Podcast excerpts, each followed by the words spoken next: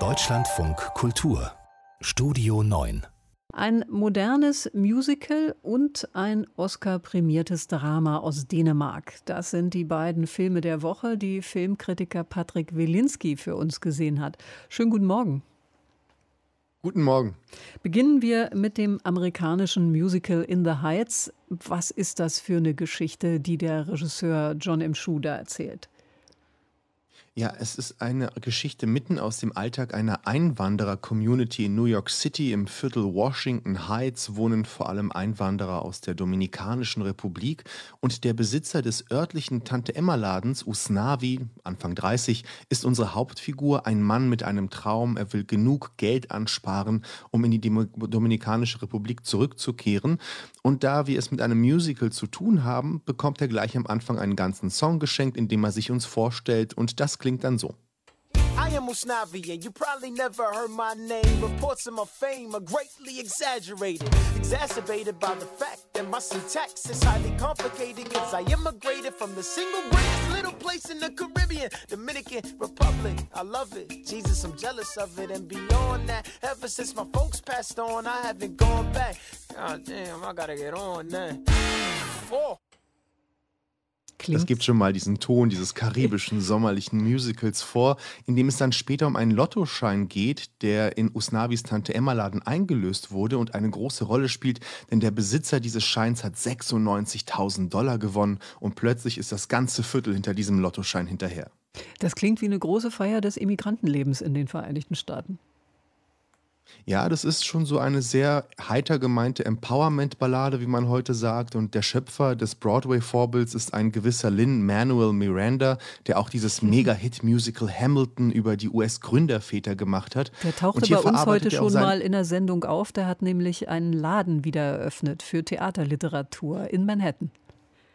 Ja, er ist überall und auch hier verarbeitet er auch immer, er schöpft ja immer aus seiner eigenen Biografie. Es geht hier um seine Jugend und seine Kindheit und neben diesem heiteren Plot, den, ja, den wirklich auch sehr eingängigen Songs, finden sich auch sehr interessante, ernste Momente wieder, die die Grenzen von Assimilation thematisieren. Es geht um eine Frauenfigur auch, die als Studentin, erste Studentin der Familie in einer gro einem großen College angenommen wird und nicht nur die Familie verschuldet sich, damit sie dahin kann, ähm, sondern das ganze Viertel hofft, dass diese Frau es schafft, für sie stellvertretend in der Welt eine Rolle zu spielen. Und man merkt, wie groß dieser Druck werden kann, wie auch beschränkend das sein kann, für eine ganze Community plötzlich etwas leisten zu müssen.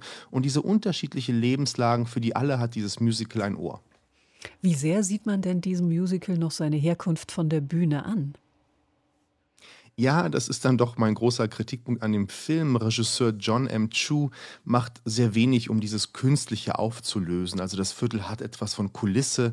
Er hat wenig Ideen, wie man sich dem irgendwie entziehen kann. Das ist schon ein recht konventionelles Musical geworden. Dagegen wehren sich allerdings die Song und die Haltungen dieser Songs. Wer also das ignorieren kann, die Künstlichkeit der Bühne in diesem Film, der bekommt hier wirklich einen sehr tollen Sommerfilm geboten. Kommen wir zum Drama Der Rausch von Thomas Winterberg. Der Film wurde ja als bester internationaler Film mit einem Oscar ausgezeichnet. Der Film soll die ambivalente Rolle des Alkohols auf unsere Gesellschaft thematisieren. Wie stellt er das an? Ja, es geht um eine Gruppe männlicher Lehrer in Dänemark, die sind alle in der Midlife-Krise. Die Ehen kriseln, die Schüler sind unzufrieden mit ihrer Arbeit und so richtig läuft gar nichts mehr bei denen.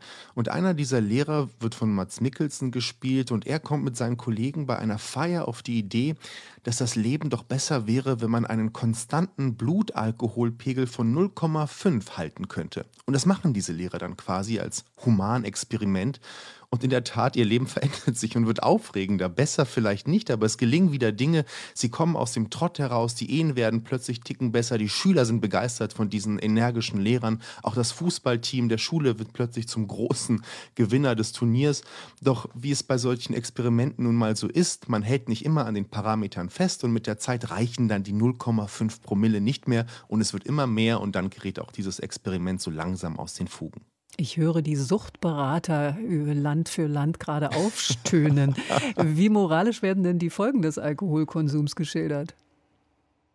Ja, gar nicht. Und ich würde auch sagen, dass das das Erfolgsrezept des Films ist, denn neben den wunderbaren Darsteller-Performances, Mats Mikkelsen sollte man hier auch nochmal exemplarisch herausheben, der Film bezieht keine klare Position im Sinne Alkohol ist keine Lösung. Für einige dieser Figuren ist er durchaus eine Lösung.